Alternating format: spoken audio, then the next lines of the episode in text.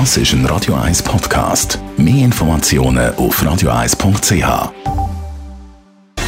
Gesundheit und Wissenschaft auf Radio 1. Unterstützt vom Kopfwehzentrum Irlande Zürich. www.kopfwww.ch Verheiratete Männer leben länger als ledige Frauen. Das ist das Fazit von einer neuen Studie aus Dänemark. Obwohl eigentlich die Lebenserwartung von uns Männern generell tiefer ist, haben wir Chancen, dass wir doch im Einzelfall ein bisschen länger leben. Dänische Forscherinnen und Forscher haben Daten ausgewertet von den letzten 200 Jahren.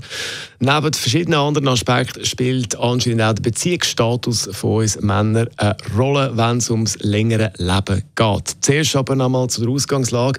Es gibt ja verschiedene Gründe, warum wir Männer generell weniger lang leben als Frauen. Ungesünderen Lebensstil. Wir rauchen mehr oder trinken mehr oder äh, beides zusammen. Das, äh, dann gibt es noch die, die gängigen Mutationen im Körper, wie der Verlust von den Y-Chromosomen in unseren Blutzellen, wo bei vielen Männern auch einen Einfluss hat. Aber eben, ein Aspekt ist der Beziehungsstatus für ein längeres Leben von uns Männern.